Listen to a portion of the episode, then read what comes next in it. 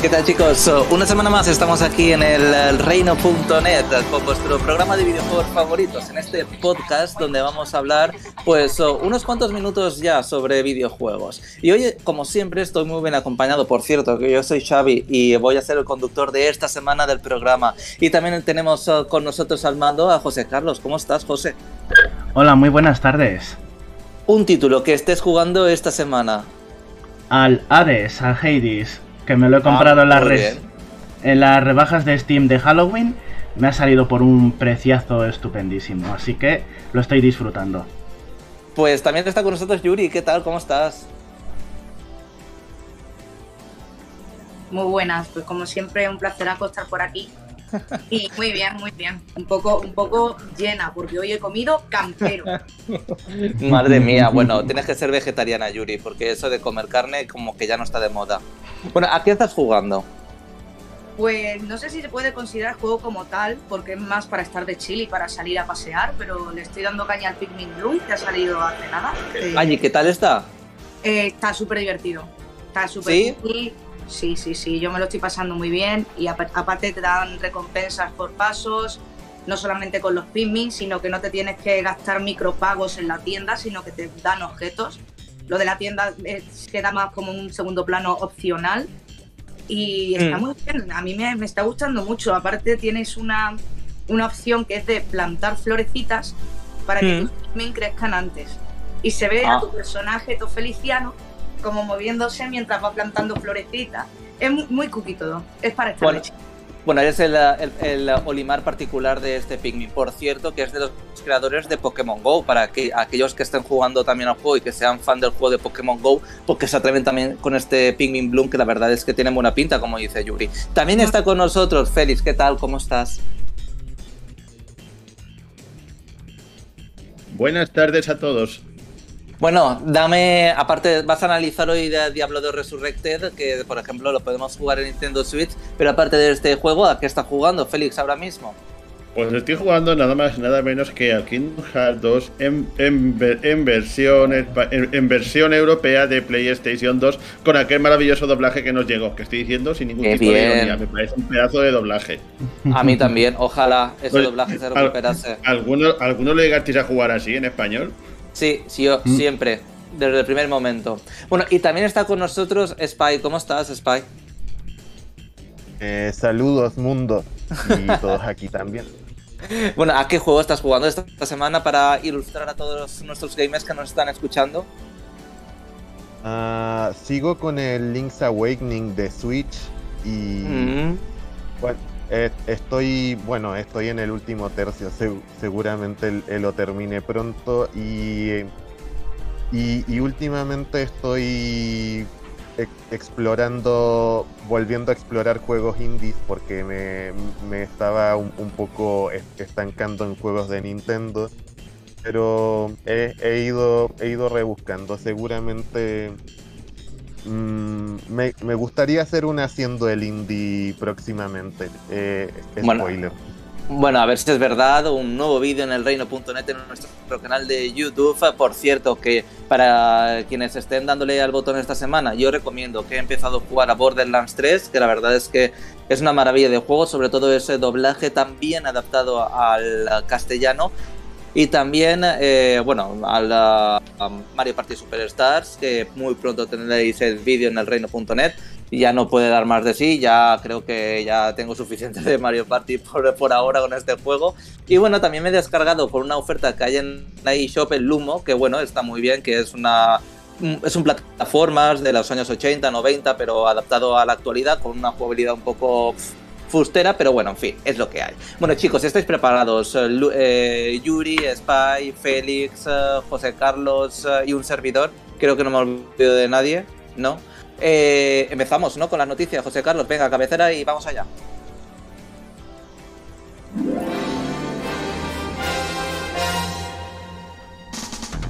Entérate de todo lo que se puede en el mundo de los videojuegos. El Reino Champiñón te pone al día. Noticias.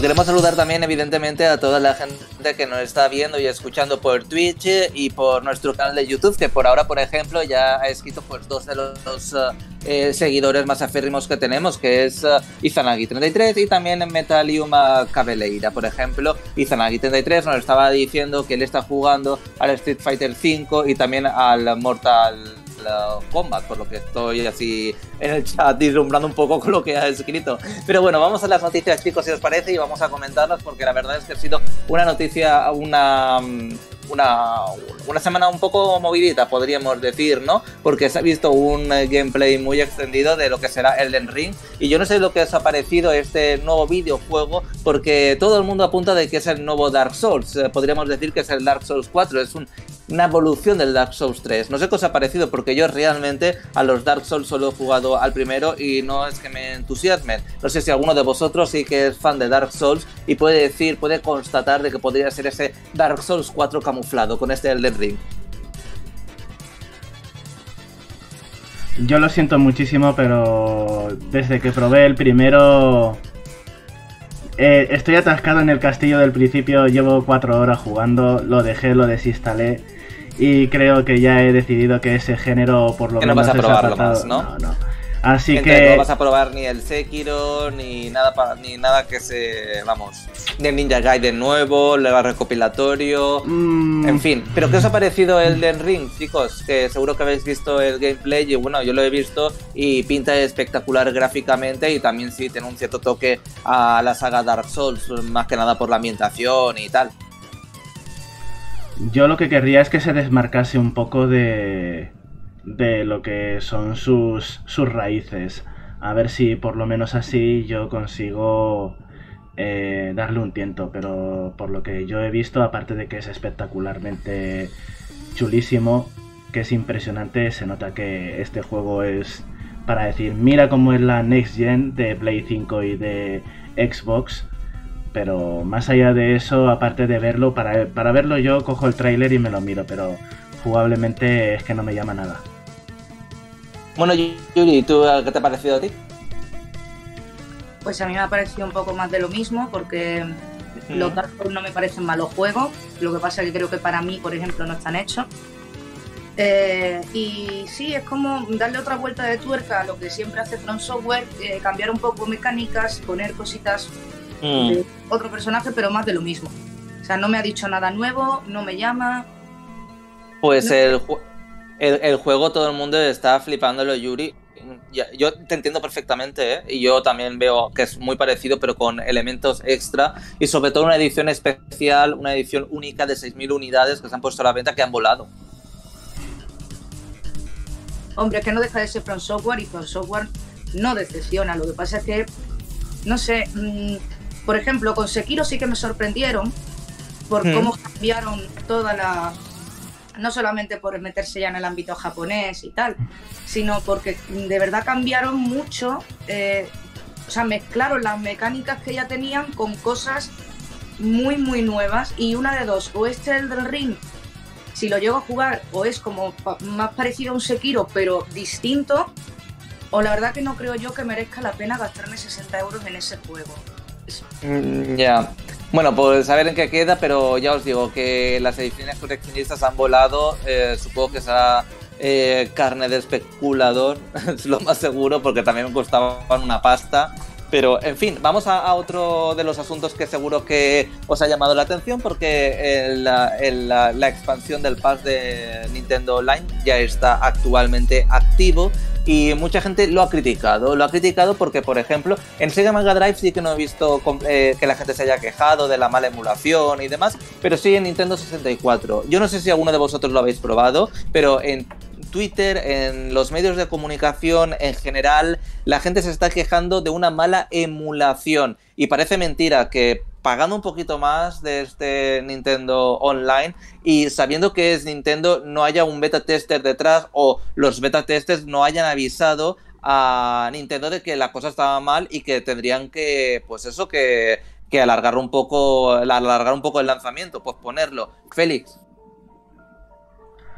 No, ha hecho una escapadita. Ha hecho una pequeña escapadita en directo. Ah, vale, perfecto. Eh, por la izquierda. Vale, vale, es que me parece la, un, pop-up, entonces quería que quería hablar de Félix. Bueno, pues entonces. Félix y se, y se, le estaba ya viendo el culete que se iba. bueno, pues puedo empezar yo. A ver, Venga, yo Yuri. La suerte de probarlo. ¿Mm? Pero eh, sí que he leído lo mismo que dices tú, que hay muchas quejas, que hay muy mala emulación. A ver, ya venimos acostumbrados de que Nintendo eh, parece que cuida, pero luego no cuida a sus, a sus fans y con esto lo demuestra una vez más, ¿no? Sobre todo lo que yo quiero saber es eh, cómo han emulado eh, los de Mega Drive, porque claro, mm. en 3DS la emulación está bastante fetén, por ejemplo la de Echo de Dolphin, que va a estar también en Switch. Pero yo no, mm, yo no me gastaría más dinero. Si yo me gasto más dinero, es porque al igual que Sony, Nintendo me va a cuidar y no me va a buscar a quitarme la, sangre, porque es que eso es lo que no me parece bien. Yo creo que la mayoría que ha cogido este, este pack de expansión, creo, ¿eh? aunque después ya sabemos que en el pack familia te puede costar más barato y demás, es por, el, por la expansión del Animal Crossing, porque lo tiene muchísima gente y lo querrá jugar. Sí, bueno, también hay mucho, mucho que ha sido simplemente el ataque de nostalgia que eso también te digo yo que es importante tenerlo en cuenta. Pero sí, como hay tantos fans de Animal Crossing, no me extraña que mucha gente se esté dejando los dineros, ellos que pueden. Y, además que también eh, Nintendo ha sacado a la venta un mando inalámbrico, igual como el de Nintendo 64, para jugar a sus juegos de Nintendo 64, igual que hizo con Super Nintendo y también NES. En fin, que también cuesta una pasta. Lo que yo no entiendo es evidentemente que Nintendo, que quiere ser la Apple, ¿no? Porque ya sabéis que Apple pues, es una marca muy prestigiosa y demás, de durabilidad, de confianza, en fin, de privacidad y tal, pero Nintendo quiere como alcanzar un poco eso, yo tengo la sensación, y no lo está consiguiendo con estas cagadas que está haciendo. Spy, ¿querías decir algo? Mm, a, ver, no, no sé si Nintendo me, da... Eh, me, me ha dado sensación de Apple, quizá en hace algunos años, pero ahora mismo no, pero bueno, eh, eso es una sensación más que nada. Eh, lo que quería decir antes es que me extraña bastante que no se que, no se prodigue, digamos, el estado de los juegos eh, emulados de Mega Drive o, Genesis en, esta parte del mundo. principalmente lo, digo porque las noticias se han llenado con las con, las noticias de Nintendo 64 y no, no he visto casi nada de Mega Drive. De Mega Drive. Me parece incluso poco serio de parte de la prensa. No, no sé si alguien puede, puede, darme una opinión más cercana al respecto. ¿Sabes lo que pasa? Yo la sensación que tengo al respecto, bueno, aparte de que a lo mejor la emulación, como ha dicho Yuri, es mucho mejor. Eh, realmente a esos juegos de Mega Drive, o a la gran mayoría, porque ahora mismo no sé los que incluye este pack de expansión de Nintendo Switch, ya se pueden jugar actualmente en un recopilatorio que ha salido para Nintendo Switch, para PlayStation 4 y para Xbox. Entonces, yo no sé, la gente realmente, si. Ah, bueno, muchos no tendrían esos juegos, pero es que ya se pueden jugar actualmente en un, ah, en un disco o en una tarjeta de memoria. Yuri, tú que lo has ah, probado, por ejemplo, eh, ¿qué has notado en los juegos de Nintendo 64? Porque sí que se han visto errores gráficos y demás, pero no sé si tú destacarías a un juego en especial eh, que digas, mira, pues la emulación es un desastre. Em, no sé si se puede hablar de desastre realmente. ¿eh? Yo he visto... también. Perdón, Didi Spy. No, simplemente quería complementar a lo de Xavi, que también han encontrado input lag en la emulación, digamos, retardo en el, en el input de los controles. Yuri, pues ah, cuéntanos ahora tú, tú que lo has probado el servicio. por ahí. Iba un poco por ahí. Eh, los de Mega Drive, eh, comparándolo, por ejemplo, porque yo sí sé el catálogo que han puesto, que han puesto de entre los que más me gustan, Echo de Dolphin, Golden Axe, Sonic 2, eh, han puesto bastantes clásicos que ya venían incluso en la Mega Drive Mini, lo cual me mosquea un poco porque no están, o sea, no están haciendo un catálogo diferente a lo que se ha sacado con, respecto a la Mega Drive Mini, salvo contadas excepciones como Toei Manel, que también es uno que le di mucha caña, pero han puesto el 1, que el 1 es un juego prácticamente, yo lo reconozco porque yo soy autista, no hombre, eh, eh, 1 es para eso, para estar de chill, como el que está en Minecraft creando cositas, y el 2 es el plataformas, que probablemente le hubiera llegado mucha más gente. Entonces, primero, en la emulación, eh, con Echo de Dolphin yo he notado pérdidas, pero pérdidas de píxeles muertos te estoy hablando, ¿eh? De que a lo mejor en el, Delfín, en un trozo de la aleta, se ve un píxel negro que no tendría por qué estar.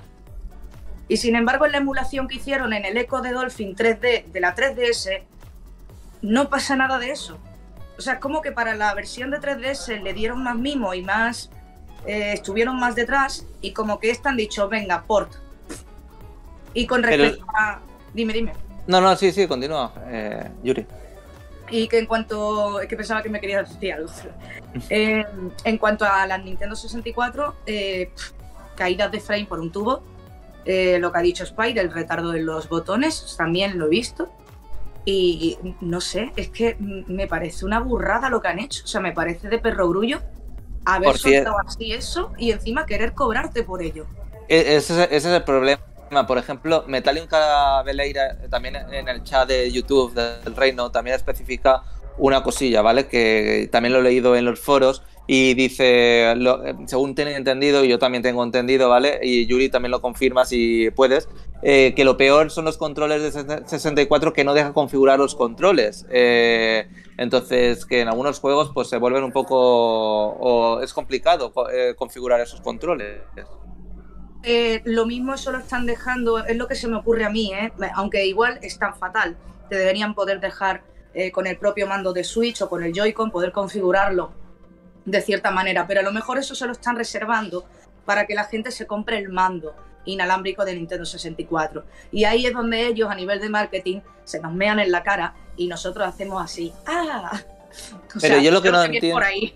Yo lo que no entiendo, chicos, eh, no sé si eh, quiere también alguien más aportar la opinión antes de avanzar, es porque me digáis, alguien que razone, por favor, por qué Nintendo se atreve a sacar este eh, expansión de online de con porque esta expansión online no es pagar por jugar realmente, porque para eso ya tienes la versión normal. Esta expansión es para jugar al DLC de Animal Crossing, que tampoco han dicho si van a incluir nuevos DLCs con esta expansión, y también para jugar a juegos de Nintendo 64 y Sega Mega Drive es solo para eso, no es para jugar online específicamente este pago. Entonces, ¿me podéis explicar a alguien por qué Nintendo ha metido la pata de tal forma sacando esta expansión? Uy, que me da un, un tiquimiqui. Una, una expansión ah, así, de mal. Es que no lo llego a entender. No sé si alguien me puede eh, alumbrar. Muy sencillo, porque al igual que pasa con Pokémon, los de Nintendo saben de sobra que se le van a comprar por mucha mierda que hagan. Es decir, el último juego de Pokémon, con la potencia que tiene la Switch, te tuvieron la opción perfectísimamente de hacer un muy buen juego de Pokémon con el online incluido, para que pudieras jugar con otros compañeros que lo tengan, y no han parado de pifiarla. Pero ¿sabes qué? Lo, van, lo sacan igual, porque la gente dice Pokémon y lo compra. Al igual que en este caso, unos han sido por nostalgia, otros han sido por el DLC del Animal Crossing, y otros han sido porque han sacado el pad de la Mega Drive. Entonces, Nintendo sabe a nivel de marketing que te la va a meter doblada. Y por eso tiene los huevazos de sacarlo. Félix, quería decir algo. No levantes la mano porque es que no te veo, solo veo iconos. Mm. Entonces, por favor, eh, eh, pon un icono en nuestro chat para que porque aparte de que la gente te está viendo en pantalla y dice, este hombre, ¿por qué levanta la mano? Entonces, es que de paso también te veo con retraso, supongo. Entonces, bueno, Félix, ¿qué quieres añadir? Y es que básicamente iba a decir lo mismo que ha dicho Yuri. Yo imagino que los de Nintendo son conscientes de que cualquier chorrada que saquen, la gente se la va a comprar en masa porque es de Nintendo. No hay más que ver con la bazofia esa de, de Pokémon Espada y Escudo, que ha sido un super éxito en ventas. Pues sí, bueno, Bazofia, bueno, sí, es Bazofia, igual como Quiero decir que para mí es un juego de Pokémon de calidad muy inferior a, lo que generalmente se espera en la saga. Yo es que no lo considero ni siquiera un, juego de la saga. Me, parece incluso mejor el, me, parece incluso mejor el Let's Go que eso. A ver, tengo que, tengo que romper una espada a favor de espada y escudo, pero en el sentido de que entretenido está. Pero lo que es el nivel que tendría que darnos Pokémon no llega, se queda corto. nos deja con poca experiencia. Eh, acuérdate que en los primeros juegos, incluso la segunda y la tercera generación, tú te lo pasabas y podías, eh, ¿qué te digo yo?, rejugarlo de vuelta porque siempre te quedaban cosas. En este no. En este tienes una misión de perro grullo y, ya está, y. Entonces yo creo que eso, la gente que lleva jugando Pokémon desde, desde 1995, pues les jode. Yo incluida. Por cierto, para ir avanzando, ¿vale, chicos? Que eh, Nintendo ha dicho que eh, Nintendo Online tiene 32 millones de usuarios, pero ha, obviado el dato de los usuarios que tienen esta expansión, este pase de expansión. Lo dejo ahí, ¿eh? Tampoco digo que hayan sido mm. malas cifras el inicio de este expansion pack, porque ya sabemos que la gente es muy nostálgica y, en fin, que, que la gente paga y ya está. Pero bueno, que ahí está el asunto. Bueno, chicos, vamos a continuar. Dime, eh, vamos, vamos a hacerlo contigo, Spy, este tema. Ya. Bueno, no, es que, bueno, igual también ese reporte era del año fiscal que terminaba en septiembre, así que tiene sentido de que, no, de, que no cuenten lo, del paquete de expansión que ha salido en octubre. Eh, no, lo, eh, aparte de eso, como, que me parece que Nintendo ya hace algún tiempo ya... A ver, siempre, ha, sido una compañía un poco, bueno, eh, conocida por los precios, por y, por ah, y, por ser muy cerrada en, en, muchos aspectos, pero creo que últimamente, en los últimos años, han ido un paso más allá. Creo que muchos dijimos cuando anunciaron el paquete de expansión que era una medida que no se le ocurriría a nadie más excepto a Nintendo, porque nadie, digamos, concebía la idea de un paquete de expansión a una suscripción para jugar online. No, la marinera. No, sé, no, sé, no, sé si alguien se acuerda. Yo, yo creo que ni Nintendo está forzando su suerte, digamos, forzando sus políticas, las políticas que siempre han tenido, llevándolas un paso más allá y, viendo, supongo que con, los beneficios, quizá después hacer control de daños, pero con, la recepción que está teniendo tanto el pase de expansión como los DLCs de sus juegos más conocidos o, los últimos lanzamientos entre mediocres y malos, veas el, el Pokémon o el, o el Mario Party, mm, bueno, eh, opinión personal, eh, puede, que ya no vuelvan a, tratar de cuidar a su usuario. Eh, o, al menos si nosotros como usuarios seguimos dándole esta imagen. O, al, bueno, eso es lo que creo yo al menos. Chicos, quiero establecer más debate porque eh, ya sabéis que uh, Marvel's Avengers muy pronto va a tener Spider-Man en exclusiva para las consolas de PlayStation.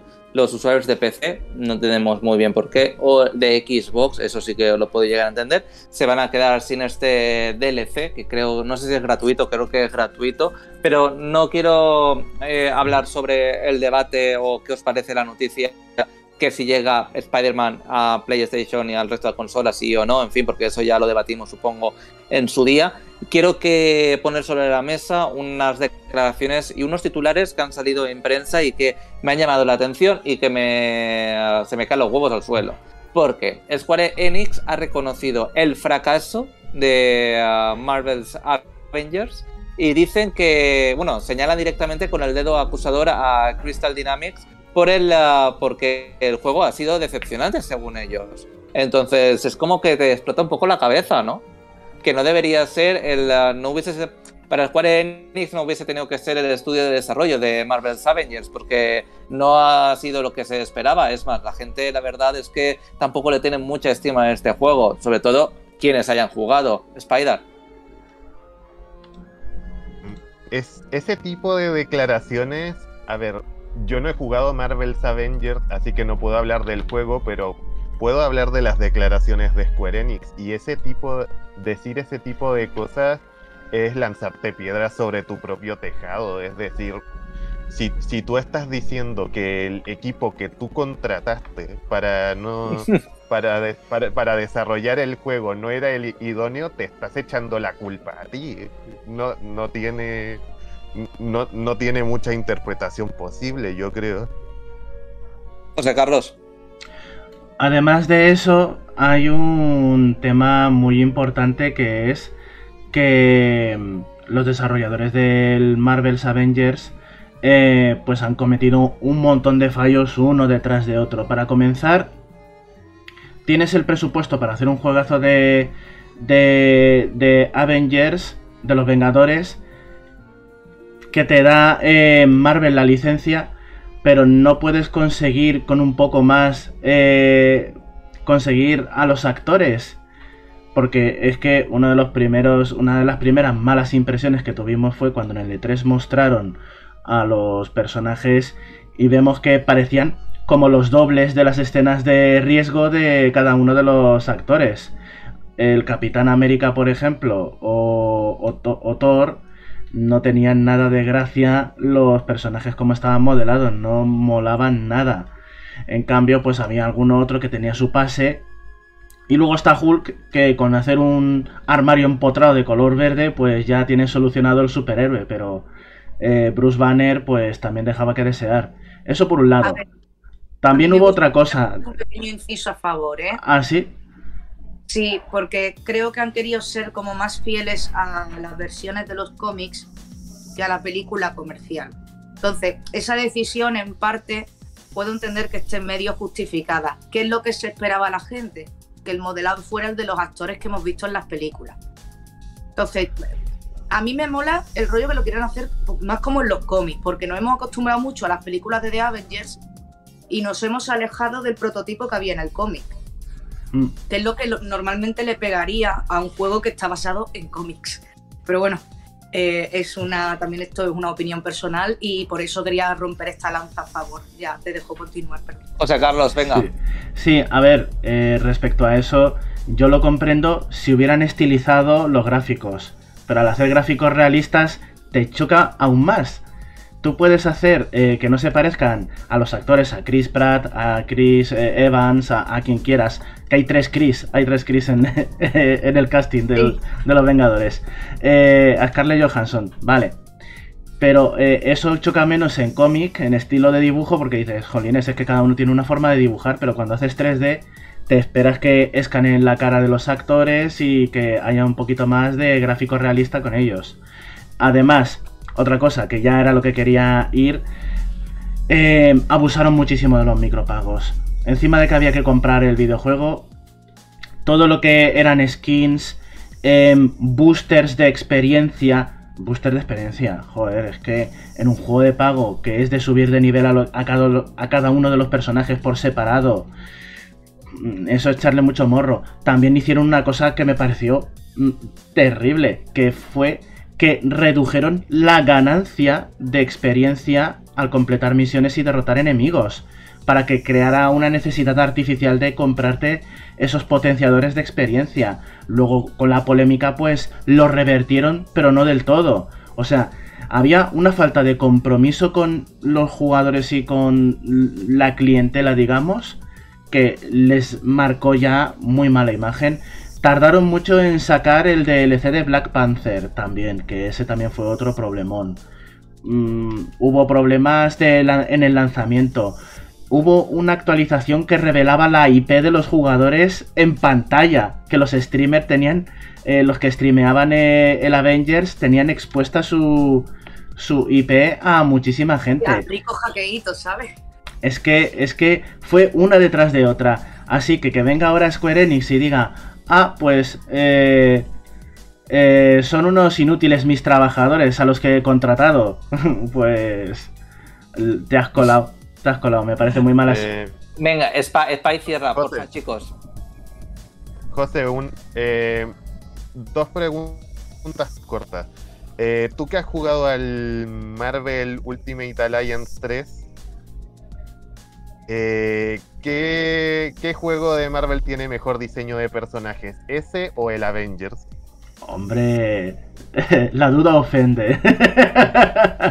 Yo me quedo con el de Switch. Me, pero. Y, me ha extrañado que no lo porten, ¿eh? Se ha quedado exclusivo, ¿eh? Fíjate que hay pocas exclusivas en Switch así destacables y esa que parecía carne de port no ha salido en ninguna otra plataforma, ¿eh? Y es mejor juego y tiene mejores DLCs que, el juego de Avengers. O sea, me ha chocado un montón. Recomendadísimo, por cierto, ¿eh? Chicos, para, ir terminando, eh, ¿vale? Chicos, eh, para ir terminando ya con el, eh. en, el, tema Spy, solo quiero añadir una cosa, es que queda otra noticia y tenemos que pasar de tema, ¿vale? Cabeleira Metalium en nuestro chat de YouTube, que ya sabéis si queréis participar lo podéis hacer perfectamente. para lo que decía Yuri, también estaba comentando un poco José Carlos y demás, decía que los cómics están más muertos que vivos y Marvel lo sabe también. Entonces. totalmente la razón, vamos. No sé yo si ha sido, no, lo digo por si, no sé si ha sido la mejor decisión de coger los personajes del uh, cómic y no los de la película, por eso lo digo. Hombre, si lo hubieran hecho estilo cel shading, hubiera estado muy bien, sinceramente, y hubieran rescatado un poco lo que dice Cabelida de que los cómics están muertos. Chicos, eh, vamos a cambiar ya la última noticia, ¿vale? Y uh, empieza Spike, que lo he dejado con la palabra en la boca. Bueno, ya sabéis que, uh, bueno, y si no lo sabéis os lo digo, esta semana eh, se ha confirmado que Nintendo planea más juegos de películas. Eh, uh, no se sabe las próximas, evidentemente la de Mario ya está casi terminada, según se está diciendo, y que la próxima película sería la de Donkey Kong. ¿Qué os parece? ¿Qué os gustaría ver? ¿Qué película de qué personaje os gustaría ver? La verdad es que Nintendo puede explotar esta faceta de una forma, incluso hacer un metaverso, en fin, que, puede hacer mil cosas. Venga, Tengo miedo. Ese es mi testimonio. Tengo miedo. Spike, ¿tú qué, película crees? ¿O, ah, crees o, crees que Nintendo no debería echar las campanas al vuelo y esperar a ver a lanzar la película de Super Mario para ver las críticas y demás? Porque a lo mejor tampoco es solo todo, lo que reluce. Mm, sí, creo que sería una buena idea. O, tal vez limitarlo a películas sobre, sobre sus IPs más familiares y más transversales hasta que, vean, hasta antes de tener la idea de hacer series o de hacer metaverso o, cosas, o, cosas quizás para targets más específicos. Felix, en tu caso, ¿qué película te gustaría ver de Nintendo, aparte de la de Donkey Kong y Super Mario? Pues ahora mismo estoy pensando que una buena peli de Zelda que diré como anillo al dedo, ahí en plan todo épica. Mm, yo a lo mejor eh, una de esta, de yo no soy fan de, de Star Wars, voy a decir. Star Fox. Star Fox. Eh, tampoco estaría mal una interplanetaria. Estaría mm. muy bien. Sí, señor. Muy bien. Mm. Bueno, pues eh, ya terminando, chicos, de verdad que tenemos que ir avanzando. Quiero finalizar para los eh, fans de Pokémon y que sigan muchísimo, bueno, y sobre todo que jueguen a las cartas de Pokémon en físico y demás, o online, evidentemente, en ordenador o donde esté el juego, porque no sé si haya otra versión de este de juego de cartas y demás, pues que Pokémon Trading Card eh, Game Live se ha retrasado su beta y su lanzamiento hasta 2022. La verdad es que seguro que mucha gente se estará tirando de los pelos porque eh, las cartas mueven un montón de pasta, las cartas en físico, y supongo que la gente, pues eh, si le gusta jugar a las cartas, pues también le gustará jugar eh, de forma digital y también online con otra gente. Puede ser un buen pelotazo, incluso no dudo de que se metan los eSports, estas cosas. O sea, que es para flipar, porque esto va a mover un montón mientras esperan, siguen teniendo el juego de cartas de Pokémon que salió en los 2000. bueno, chicos, pues. Y bueno, chicos, dime, Yuri. y no por cortarte, perdóname. Dime, Yuri. Tiene que volver Donkey Kong, que vuelva a la serie de televisión que echaron de Donkey Kong. Por favor. Eso es lo que tiene que volver y no una película. Nunca la vi, la verdad. Pues es carne de te lo digo. Y también hay un anime de Kirby que también está bastante bien. Sí, creo que el anime de Kirby. Bueno, fueron mini. Uh, no, fueron mini episodios lo que pusieron en la 3DS, ¿no? Que eran vídeos de Kirby y tal. no, digo, No, yo, yo, no, yo estoy viendo una, serie de anime que no sé de qué año es, Ah, vale, vale, vale, vale, vale. vale. De, de, de, más de 100 capítulos. es, un anime de. Se ha ¿Mm? muerto. No, eh, Spider, no te escuchamos. Bueno, continuamos, ¿vale? Pues por ejemplo en el chat David Abraham X dice que una película de Fire, Emblem basada en algún Fire Emblem también estaría muy bien, la verdad es que sí, estaría muy bien. Bueno, y saludamos también a la gente que se ha incorporado. Venga, Spy, cierras tú. Eh, eh, no, era por un, poco magia del retardo. Que, quería aclarar lo del anime de Kirby, es que es un, anime de, de 100 episodios, hecho hasta en, en CGI. Eh, tiene, lo suyo esa serie, coincido con, con Félix. Bueno, José Carlos, si te parece, vamos a cabecera porque vamos a hablar de Diablo 2 uh, resucitado o Resurrected, como le queráis llamar. Es, ya sabéis, un uh, RPG, acción uh, de plataformero, plataformero voy a decir, de mazmorreo, que bueno, es uno de los clásicos ya, ¿no? De PC de antaño y ahora pues con este Resurrected pues supongo que viene a suplir de cara a ese Diablo 4, que por cierto creo que se ha retrasado si la memoria no me falla ahora mismo. José Carlos, venga, vamos allá y empezamos uh, con Félix, que seguro que tiene muchísimas ganas de hablar de este juego. ¿Quieres saber cómo es un juego? El Reino Champiñón te lo exprime a fondo. Escucha nuestro punto de vista. Análisis.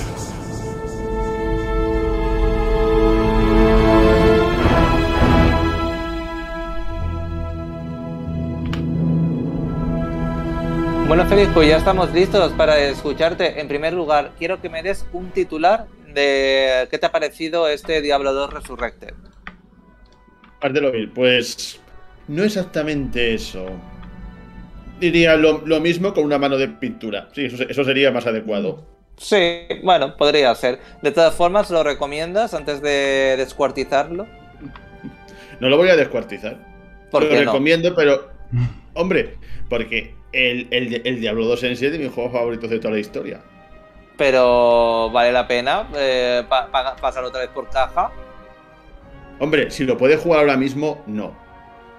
Es decir, si lo tienes en original y lo puedes jugar, no. Ya.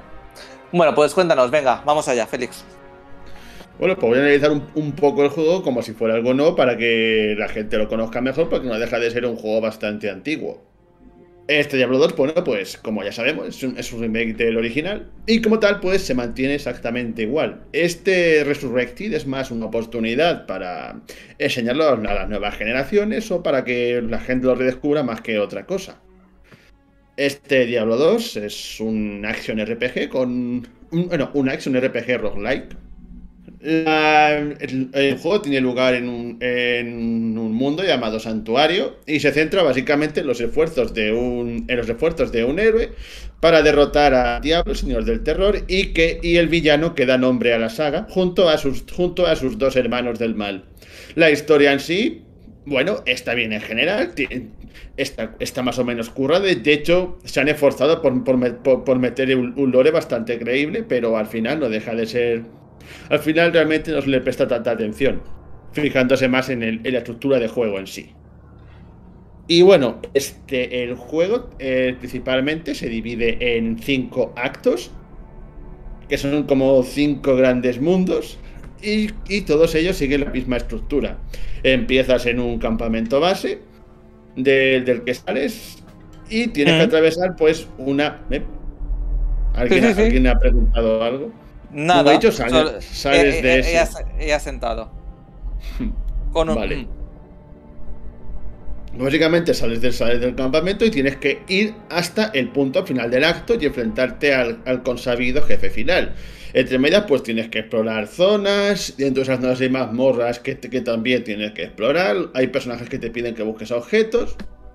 Pero esencialmente va mayormente de explorar y matar enemigos. Em, como, como Action RPG que es, los combates son principalmente en tiempo real, vemos a los vemos al vemos a los enemigos en, la pantalla y nos acercamos a ellos y le golpeamos hasta la muerte con, con diversas habilidades. La principal novedad es que esto en el original se hacía mediante el ratón. Aquí, al, haber sido versionado para consolas, pues usaremos los botones para tal efecto. Oye, eh, Félix, Félix, pero no sé si has probado, no tengo ni idea, ¿eh? ¿Lo has probado en Nintendo Switch? Sí, yo tengo en Switch. Eh, ¿No se puede conectar un teclado, un ordenador al USB o alguna cosa? O... La verdad es que no, eso no lo he probado. No lo he probado, ¿no? Es que no lo sé, ¿eh? no, tengo ni idea. ¿eh? Es que eh, me suena, me suena, ¿eh? solo me suena que se podía conectar, no, no, a este juego, sino que se podía conectar, pero que a lo mejor son imaginaciones mías que ahora mismo estoy soñando. Continúa, voy a buscarlo. Y bueno, como he dicho, lo principal es que usamos los botones del mando, lo cual para ciertas cosas es, es más cómodo que otros, pero para otras realmente no, no es buen sustituto. Por cierto, Félix, Félix, antes de continuar, ¿se puede jugar con uh, teclado y, uh, y ratón en la Nintendo Switch? No sé si este juego, pero se puede. Yo de hecho ni siquiera sabía que había un ratón para Switch. No, no, un ratón de ordenador, obvio. Ah, vale. Bueno, continúa. Bueno, pues entonces casi que mejor me lo pones. Pero que tampoco sé si en, Diablo 2 funcionaría, es que no tengo ni idea, por eso lo digo, ¿eh? Pero bueno, en fin, que poder se puede. Venga. Pregunta Félix, que no quiero tampoco cortarte mucho, esto es pregunta rápida y pregunta la chonda. Eh, ¿Han arreglado por fin el problema que había para jugar en Diablo 2 si eres daltónico? Y la verdad es que no tengo ni idea. Vale, es que eh, esto pequeña anécdota. Eh, teníamos un amigo que era daltónico y como todo era rojo y verde en Diablo 2, eh, pues teníamos unos colegas muy cabrones. Le mareábamos mucho porque se perdía entre el rojo y el verde y no distinguía la sangre del césped y le pasaban 20.000 putas. Por eso te preguntaba si lo habían arreglado en este nuevo, que imagino que sí, ¿no? Pero o sea, Carlos confirma que no tiene soporte para ratón y teclado. Este es Diablo 2. Bueno, Feliz, vamos, continuamos. Pues esencialmente todo con botones. Una de las principales características del juego, y que para mí es de lo que más encanto tiene, son los enemigos. Hay una variedad enorme de ellos y sobre todo, lo más importante de todo, hay muchos, muchos, muchísimos. a, la mínima que andes se te pueden juntar perfectamente 200 bichos en pantalla. Y la verdad es que lo mueve bastante bien. Y entre medias, además, pues, que es otra de la salsa del juego, iremos consiguiendo objetos, muchos objetos, muchísimos objetos, millones de objetos, que las que las tenemos, que, que tendremos que apañárnoslas con nuestro pequeño inventario para conservarlos. Tales como armaduras, armas, anillos, gemas, todo eso se conserva. El juego es roguelike, bloque a grandes rasgos, y mal si mal no me equivoco, quiere decir que si te mueres, tu cadáver se queda en la posición en la que moriste y tienes que volver a, donde has muerto para recuperar todo, porque cuando mueres pides, todo, el oro y los objetos que llevas. Y tienes que volver a donde has muerto para recoger tu cadáver y recuperar tus cosas. Eso se puede aliviar con, con, una serie de portales a los que accedemos consiguiendo pergaminos, o también a lo largo de, de, las zonas encontraremos teletransportadores que nos permitirán volver si acabamos la partida. Y... El kit de la cuestión, otra de, las, de las cosas más características es la creación de personajes. Lo primero que quiero destacar al respecto es que este, este Diablo 2 incorpora todo lo que trajo todo lo que trajo Lord of Destruction, que fue la expansión de Diablo 2. Es como tener los dos diablos en uno. Y también tendremos a todos los personajes. En principio contaremos con cinco, que son el bárbaro, la amazona, que odio lo que le han hecho, el, paladín, la, hechicera y el nigromante del Diablo 2 originales, y contaremos con la, con la asesina y el druida de la expansión. Estos personajes están ya hechos, tienen su género. No, eso de la creación de personajes en aquel entonces estaba muy verde y, y eso se ha conservado. Y cada personaje pues tiene sus fortalezas y debilidades y están bastante diferenciados entre ellos. Por ejemplo, tenemos ahí el bárbaro, que es el típico personaje de pegar, cuerpo a cuerpo. momento, ¿qué le han hecho a mi Amazonas? ¿Qué le han hecho? Pues que, pues que básicamente le han puesto cara de tío, parece un travesti. Y, No. no, travesti no, pues una persona. Eh, trans. No sé cómo. Trans, mejor. Es que travesti no es lo mismo que trans tampoco. Y que travesti. Imagínate que nos está viendo ahora mismo. Malo, se puede ser una amazona trans y no pasa nada, pero. No. La cosa es que hubieran hecho es que parece que... como era antes, no sé.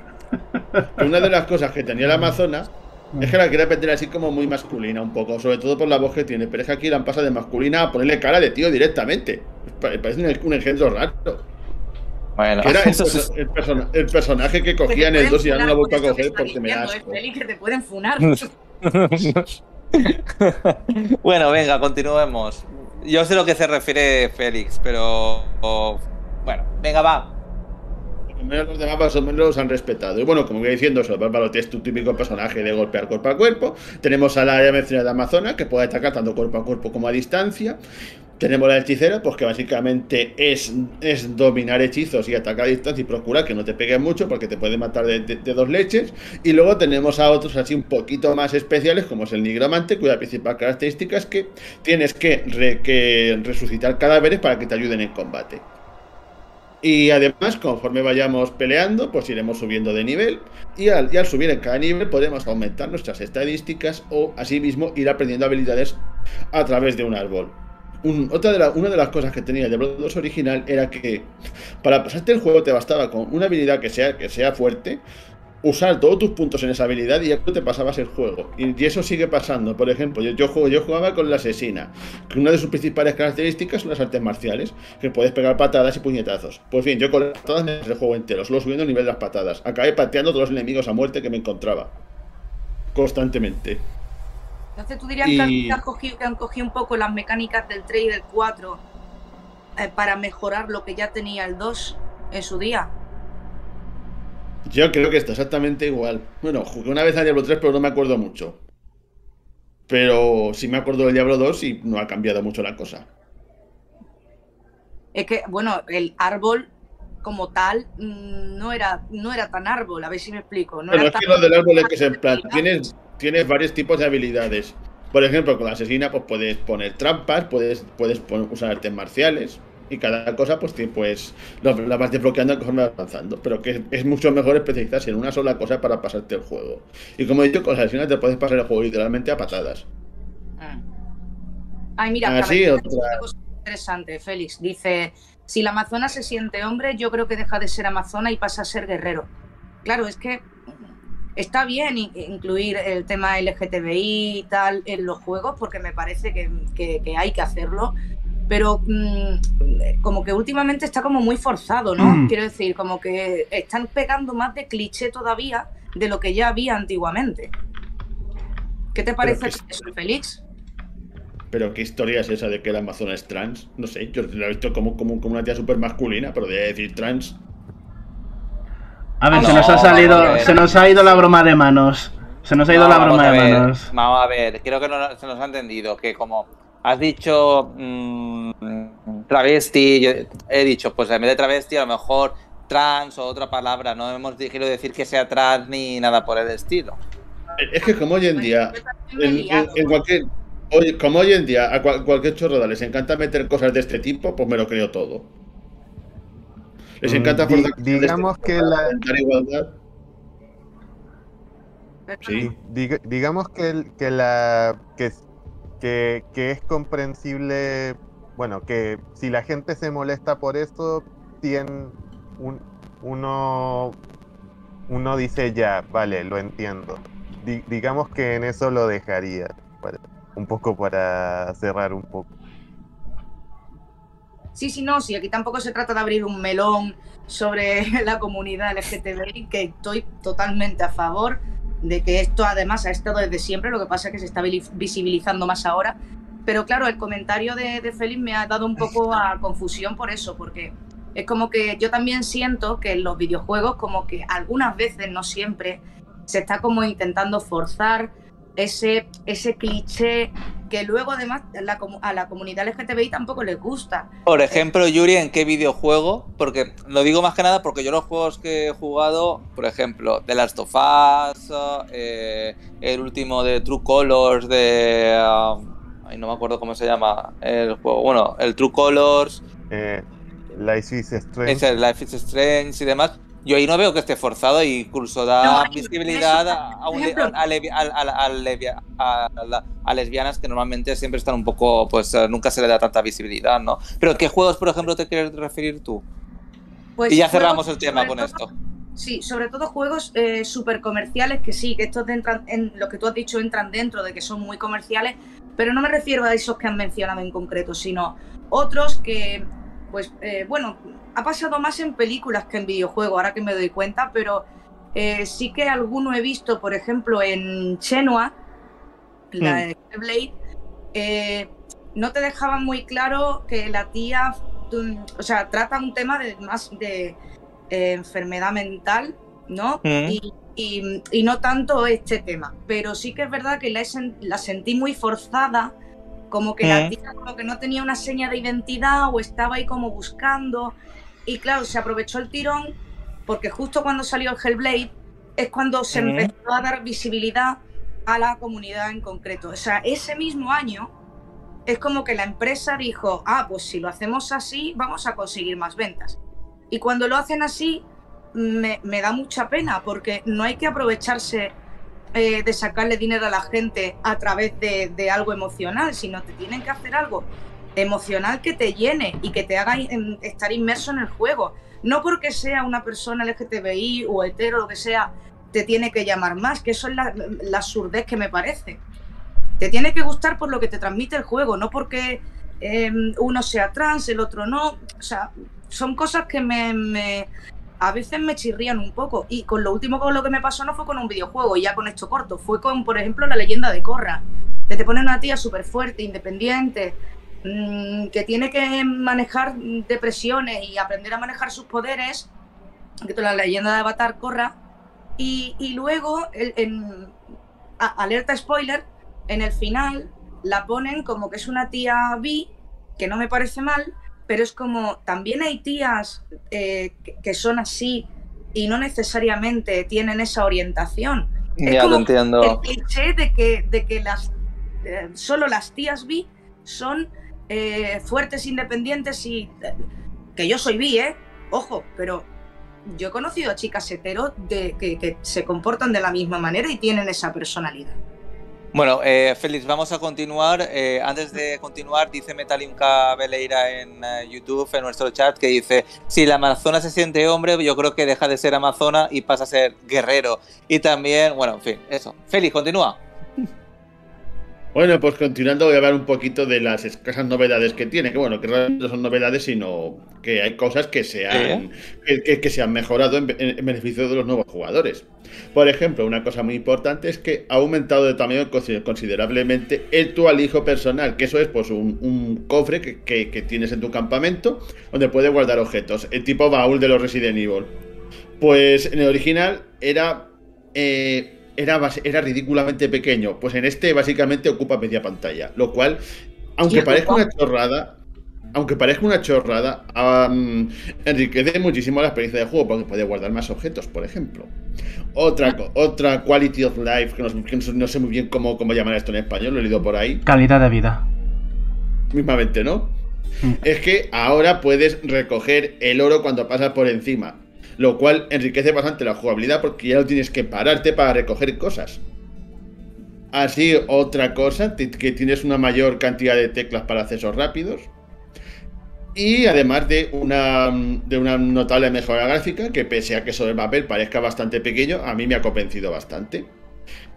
Y si no te gusta, tienes la, la gran posibilidad de cambiar de un aspecto gráfico a otro, como pasaba en Wonder Boy, con solo pulsar dos botones.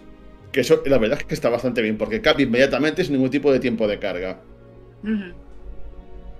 También otra de las posibilidades que tienes es que puedes guardar la partida en, en, distintas consolas. O sea, puedes, puedes transferir tu partida de una consola a otra siempre y cuando tengas, tengas los dos juegos. Y vamos con otra, entre comillas, novedad que es más, más una molestia que otra cosa. Y es que, eh, no sé si alguien recuerda que, por ejemplo, para poder, para poder jugar al, al, Doom Eternal, necesitabas hacerte una cuenta. Pues aquí también. Y no solamente eso. Necesitas acceder, a, necesitas acceder a esa cuenta para jugar a cualquier cosa, incluyendo a un jugador, aunque, aunque pases del online como de la mierda. Y, por ejemplo, si juegas en Switch, necesitas tener una necesitas tener el online para poder jugar incluso a un jugador. Porque lo primero que hace el juego cuando lo conectas es es conectarse solo a Battle.net. Y si no tienes de eso, pues no te puedes conectar y no puedes ni jugar a un jugador. Aunque, no te importe el mundo. un momento, ¿se ha convertido en un MMO? ¿Es lo que me estás diciendo? ¿Qué? ¿Se ha convertido en un MMO? ¿Qué es lo que me estás diciendo? ¿En un meme dice? MMO. Como ah, ya, ya. En un MMO. Sí, básicamente es eso. Necesitas una. Bueno, iba a decir una palabrota. Una P conexión para, para, poder jugar a un, al puñetero modo de un jugador. Aidar, ¿qué quieres decir tú? Necesitas el, ¿Necesitas el Nintendo Switch Online para jugar Diablo 2? Sí, lo necesitas, incluso para un jugador. Mola, ¿eh? Madre mía. Sí, sí, que se ha hecho MMO, lo que acabo de decir. Bueno, Félix, eh, vamos a ir terminando, ¿vale? Sí, pues básicamente me quedaría hablar un poquito de multijugador, que también se ha conservado. Tienes cooperativo o poder luchar contra otro jugador y puedes hacer y, puedes hacerte partidas privadas que creas tú el grupo, puedes unirte a alguien. Y respecto a la polémica de la que de los servidores, bueno, yo, mm, básicamente, he jugado, he jugado multijugador tres o cuatro veces para probarlo un poco, pero sí he notado muchas veces que al meterme a jugar a un jugador, me saltaba el mensaje de que los servidores estaban inactivos o caídos. Y me ha salido bastantes veces.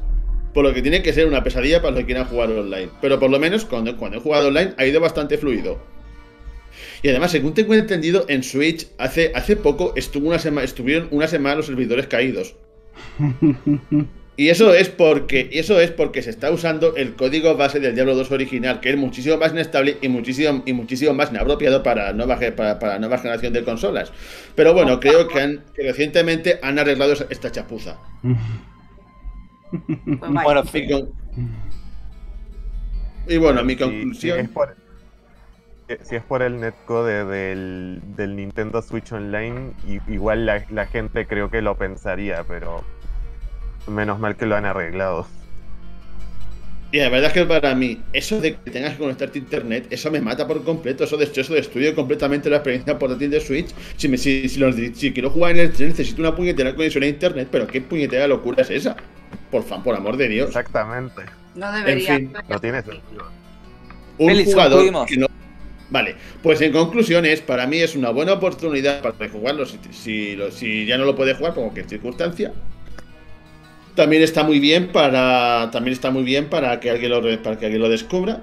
Sin embargo, el juego hay que decir que es un juego de hace muchos años y tiene sus limitaciones. Realmente el juego no ha cambiado mucho. Hay juegos que hacen lo que hacía el Diablo 2, pero mejor. Pero ese factor nostalgia, pues siempre está ahí. Yo lo recomendaría para comprar a quien no, a, quien no lo tenga, lo quiera descubrir, pero sinceramente, si lo podéis, si tenéis por la expansión y lo podéis jugar, este juego es básicamente redundante, a no ser que os apetezca tenerlo en consolas, que también mola. Pues a mi conclusión. Bueno, pues hasta aquí este Diablo 2 Resurrected que puede jugar, por ejemplo, en Nintendo Switch, como lo ha hecho nuestro compañero Félix. Y ahora sí que nos vamos al tópico de los videojuegos esta semana. Vamos a descubrir qué nos ha preparado José. Venga, José, cabecera y empezamos.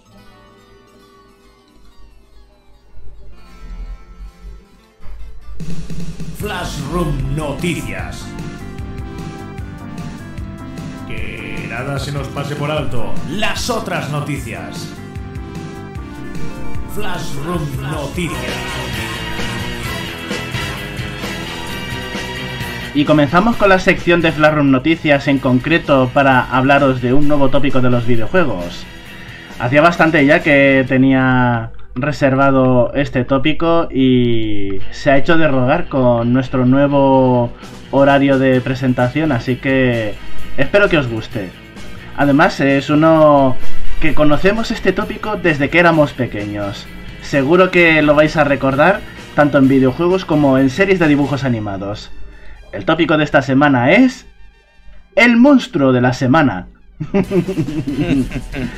el monstruo de la semana ya tiene que estar ahí bullendo. Seguro que os viene a la serie, digo a la mente una serie en concreto de dibujos animados que tenía el monstruo de la semana. Aunque dependiendo de cuando vierais esta serie, era el monstruo del día, porque luego la pasaron a diario cuando tuvieron que repetirla por, por el éxito.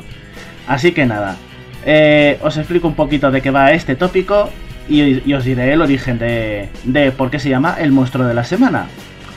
Para comenzar, este tópico consiste en que en un capítulo en una fase, en un momento concreto de un videojuego, ya que estamos hablando del tópico en los videojuegos, es de cuando un monstruo, un jefazo, no los minions, no los súbditos ni los ayudantes, sino un monstruo jefe, eh, aparece única y específicamente para esa parte del juego, esa fase, ese nivel, esa zona, te lo cargas y ya no vuelve a aparecer en, el resto de la trama. La única excepción es cuando hacen un eh, el típico capítulo en el que los resucitan a todos los monstruos para atacar al héroe a la vez, por si no pudieron uno solo, a ver si lo pueden derrotar todos juntos. Esa es la única excepción del monstruo de la semana para que la podáis aplicar a los videojuegos, que seguro que ya os ha venido a la mente algún ejemplo parecido. Simple y llanamente, ese es el tópico de esta semana. Un monstruo. Por un ejemplo. Ah, mira, uno muy sencillo que seguramente os lo voy a pisar. Aunque bueno, voy a poneroslo con el ejemplo de. Con el ejemplo de la serie de televisión. Los Power Rangers. Los Power Rangers en cada episodio tenían un monstruo. Tenían típicamente los grandes eh, monstruos principales, los malos. Que si Lord que si Rita, que si Goldar Vale, esos eran los recurrentes, pero cada capítulo tenía a un monstruo en concreto que causaba estragos de una manera específica en un eh, capítulo, en una zona eh, de la serie de los Power Rangers. Así que más o menos eso es lo que quiero que penséis de juegos de rol, de aventura, acción, etcétera, que seguro que ya se os está ocurriendo el tópico del monstruo de la semana y a quién se podría aplicar en los videojuegos. Si no tenéis claro qué, yo os doy un ejemplo relacionado con los videojuegos. Así que nada, yo creo que Spy ha sido el primero en levantar la mano, así que adelante Spy, cuéntame. Em, Monsters of the Week, el, videojuego No More Heroes. Te lo he puesto fácil.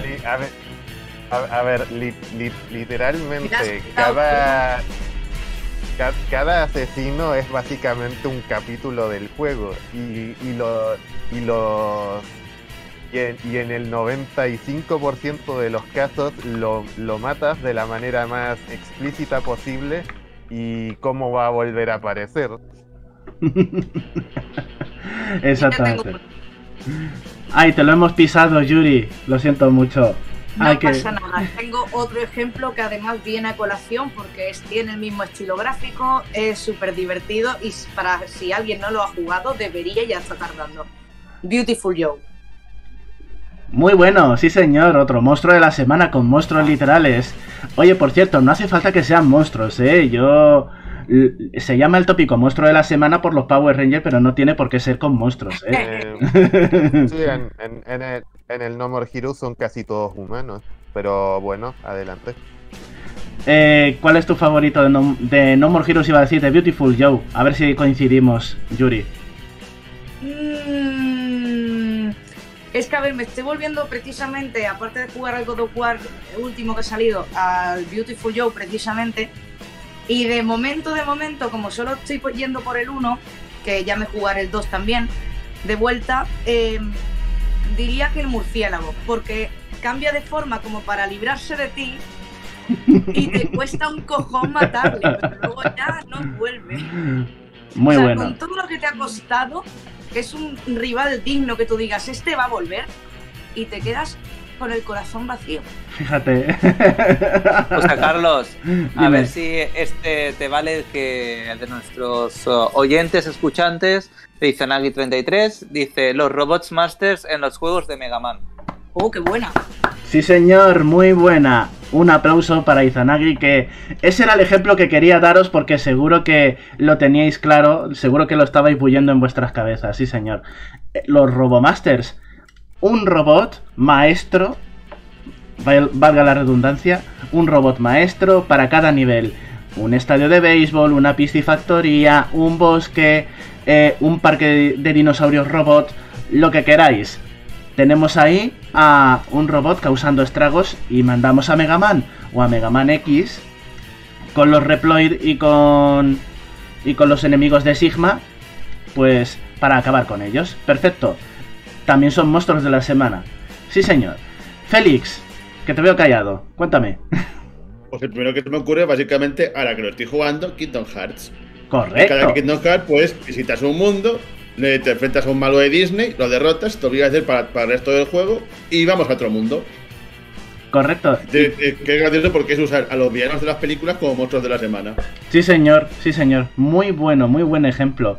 Han bajado un poquito de tier, han bajado de, de rango militar en, en, Kingdom Hearts.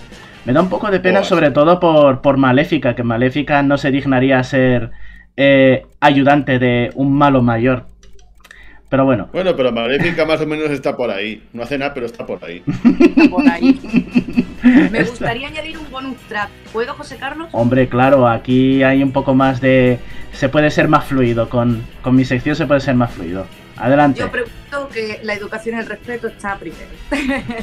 vale, pues ya que ha dicho eh, Izanagi los robos master de Mega Man, mmm, faltaría más no mencionar el juego de los gatos samurai de la NES. no lo conocía, no sabía que existía ese videojuego, ¿de verdad? ¿Hay un monstruo por cada nivel? Sí. De hecho, al igual que en la serie, está pájaro malo, luego hay un, un simplemente un hipopótamo que lo inflan y se pone gigante. Son, es rollo kaijus. Sí, sí. Rollo como Godzilla y tal. Y cada, cada fase tiene un, un boss diferente. Te lo recomiendo mucho que lo pruebes, ¿eh? porque es muy divertido, es muy al estilo Mega Man, puedes cambiar entre los diferentes gatos samurai de la serie y uh -huh. es una pasada. Y está muy bien porque fue de los últimos que salió para la NES y es muy colorido, ¿eh?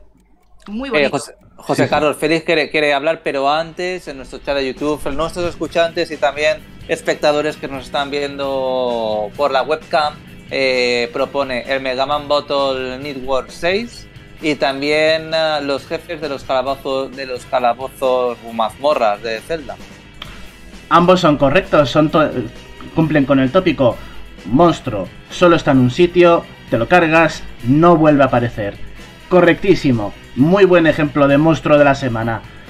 Me parece Félix. estupendísimo. Cuéntame, Félix. A mí se me ocurren un par de ejemplos más.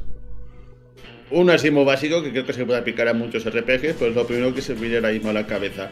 En el mayor RPG, pues que te vas, enfrentando a, lo, a, los diferentes secuaces del Mici, que son todos armas antropomórficas, te los cargas y te olvidas de que existen hasta que llegas al Mici y hasta, que llegas al Mici. Bueno, luego vuelven a aparecer en el nivel final como enemigos normales, pero creo que vale. Sí, sí, sí, vale perfectamente. O sea, lo has hecho divinamente, has acertado. También son monstruos de la semana porque solamente causan estragos en un punto de la aventura de, de, Super Mario. Lo mismo se puede aplicar a los juegos de Paper Mario, que también tienes ahí, en, por ejemplo, el de la 64, al Rey Goomba al principio, luego viene Tutankakupa, luego viene... Ya no me acuerdo quién venía después de Tutankakupa, pero me estoy acordando del Rey de las Nubes, por ejemplo, que estaba también súper chulo, o el Rey del Hielo cosas así súper chulas que tenía el primer Paper Mario. Magnífico. A ver. Ostras, Kirby también. Y ¿eh? este. Kirby, Kirby, que no se nos olvide. Sí, sí, eh... Kirby, sí, señor, Kirby. Dentro de, de, los propios juegos, porque luego vuelven a reaparecer en secuelas, pero cada juego aislado no repite un jefe final por nivel. Eso es cierto, sí, señor. Exactamente. Y luego así, Déjale a, eh, déjale a Spy que, que conteste. Eh, eh, eh no, ter, ter, termina Félix y, y, después vengo yo. Pues este ejemplo es el que se me ha ocurrido con personajes que no son necesariamente villanos, pero que también valen como monstruos de la semana. Hmm. Que son los, los, los, líderes de gimnasio de Pokémon de toda la vida. Va a su gimnasio, derrotan a sus Pokémon y consigue su medalla y, y, así, y hasta luego, Lucas. y en cada uno pues tienes como una mazmorra antes que, que, tienes que conseguir algo para poder enfrentarte a ellos. También, también son monstruos de la semana. Pero que no son malos. Ya, ya, ya, pero sí, sí, sí, te enfrentas a ellos una sola vez y no vuelves a verlos. A ver, vuelves a verlos porque vuelven a aparecer en la trama y hay juegos nuevos en los que te los vuelves a encontrar como rivales en revanchas, en torneos especiales y toda la pesca, pero en lo que es la aventura, eso es cierto, en la aventura no vuelves a verlos como enemigos nada más que solamente una vez para conseguir su medalla. Punto. Es cierto. Así que también son monstruos de la semana en el sentido de la palabra. Así que no sé si Yuri, Spy, Xavi, tú no me has dicho ninguno, no sé si estás inspirado para decirme alguno. Es que se me ocurren muchos, pero realmente no eh. son uh, interesantes, yo creo, porque es que no, no, no se me ocurre ninguno de los últimos que haya jugado, pero a lo mejor los jefes finales de Banjo Kazooie, de Bad Conquer Fury, bueno, en fin. Muy bien. No sé. Hombre, están eh, bien. Adelante, cierto, no, no, que en el chat, es que ¿sabes lo que pasa? Que no entendía muy bien lo que la gente lo que estaba escribiendo porque tenía el traductor en inglés y traducía el español al español, ¿sabes? Pero de forma rara. Y estaba leyendo como, no sé, como si Satanás me estuviera hablando, pero ya no estoy... Y es que he visto con el último mensaje que ha escrito Cabeleira que eh, lo ha escrito y se como que se, las palabras se, se han remezclado y es que era el traductor. Bueno, que dice Cabeleira que dice que eh, no cree que necesite ejemplos. Yo creo que necesito ejemplos que no valgan para pillar ese tópico. Por ejemplo, los de Donkey Kong también valen, ¿no? Claro que sí. Por ejemplo, en el 1 solamente te enfrentas al castor gigante una vez, al buitre gigante una vez, a la abeja gigante una vez, o sea, solamente te enfrentas a ellos una vez, no vuelven a aparecer y llegas al Rey Carrul y ya está, y ahí se acaba el juego. voy a contrariar, José Carlos, porque en el 1 estos me están diciendo que eh, repiten y en el 2 no. A ver, a ver, sí, venga, va. Tienes razón. Hay revancha contra el buitre y el castor, es verdad. Hay una revancha, sí, tienes razón. Eh, Solo que de otro eh, color. José. Sí, dime, dime, dime. ¿Te puedo, eh, te, quería dar un ejemplo un poco dudable. La verdad no estoy seguro de si este vale o no. Eh, ¿Valdrían, digamos, los juegos de sigilo tipo Hitman donde tienes contratos en que tienes que meterte a un, a un escenario, matar a un enemigo en concreto y después no lo vuelves a ver? Lo digo porque no sé si se pueden considerar malos, malosos pero... A ver, sí, estirando mucho, mucho, mucho de la línea para que para que mm, los metas dentro de la cesta, sí. A ver, buscaba algo más pintoresco que una víctima de, de la gente 47, pero sí, sí, vale. Sí que valen. de acuerdo, gracias. José Carlos, para ir cerrando. Muy bien, pues yo os puedo aportar alguno más que por si acaso no habéis pensado en ninguno. Pero por ejemplo, están los jefes finales de otros juegos de la Play 2 que conocéis muy bien, como por ejemplo de la saga Sly Cooper, Sly Raccoon. Todos sus jefes finales solamente aparecen en un mundo. Cada, cada malo tiene su mundo. Y eso se aplica en, en las secuelas es muchísimo más claro, está muchísimo más evidenciado. Por ejemplo, en el 3 en el 3 está súper clarísimo, tienes un malo con su temática o en el 2 con su temática. Por ejemplo, luego también tienes Crash Bandicoot, que lo mismo, aislados en sus propios juegos, aunque regresa, por ejemplo, al Dr. Cortex, Engine, eh, Dingodile. ¿Cuál, cuál la con... Sí, exactamente, pero que dentro de sus propios eh, juegos aparecen únicamente una sola vez, los derrotas y no retornan hasta la entrega siguiente. Así que simplemente serían como la temporada, la temporada 1 de Crash, la temporada 2 de Crash, la temporada 3 de Crash, en las que aparecen pues con nuevas estrategias para intentar matarte. Podríamos meter también en el saco, José Carlos, a Jack and Pues es que no lo he jugado, así que no sé, no lo tengo apuntado en la chuleta. Eh, ¿También tienen un mundo o un nivel en el que solo sale el malo? Eh, en el 1 está como más, más normalito, ¿no? No es tan, tan claro, pero a partir del 2 sí. Entonces sí. Pues se cumple la norma, tiene que estar en su propio mundo, causar estragos en él y no en ningún otro, no puede escapar, no puede resucitarse. Mm, eh, o sea que sí, o sea, sí. Es que no he jugado, así que si se cumplen esas reglas, entonces sí, perfectamente es eh, válido. Así que punto para Yuri por Jack and Daxter. Aceptamos, aceptamos Jack and Daxter. Bueno, pues nada, hay muchísimos ejemplos más, pero es que si no nos vamos a quedar sin tiempo. Dime, Xavi, estamos... Nada, José Carlos, que hasta aquí el programa, evidentemente. Muchísimas gracias a todos los escuchantes, telespectadores en Twitch y en YouTube. Gracias a David Abramex, que a los que ha escrito, evidentemente, a Cabeleira Metalium, eh, también a Julio M. Eh, se me olvida alguno, y Zanagi33, bueno, y si se me olvida alguno, muchísimas gracias de verdad por estar ahí, volveremos dentro de muy pronto, evidentemente aquí a nuestro podcast con más contenido, pero mientras nos podéis eh, ver y escuchar en nuestro canal de YouTube del reino.net. Yuri, Spy, eh, José Carlos, Félix, muchísimas gracias de verdad por eh, esta hora y veinte más o menos de programa y nos vemos muy pronto, chicos. Igualmente, Xavi, un placer. Chao. Adiós. Nos vemos.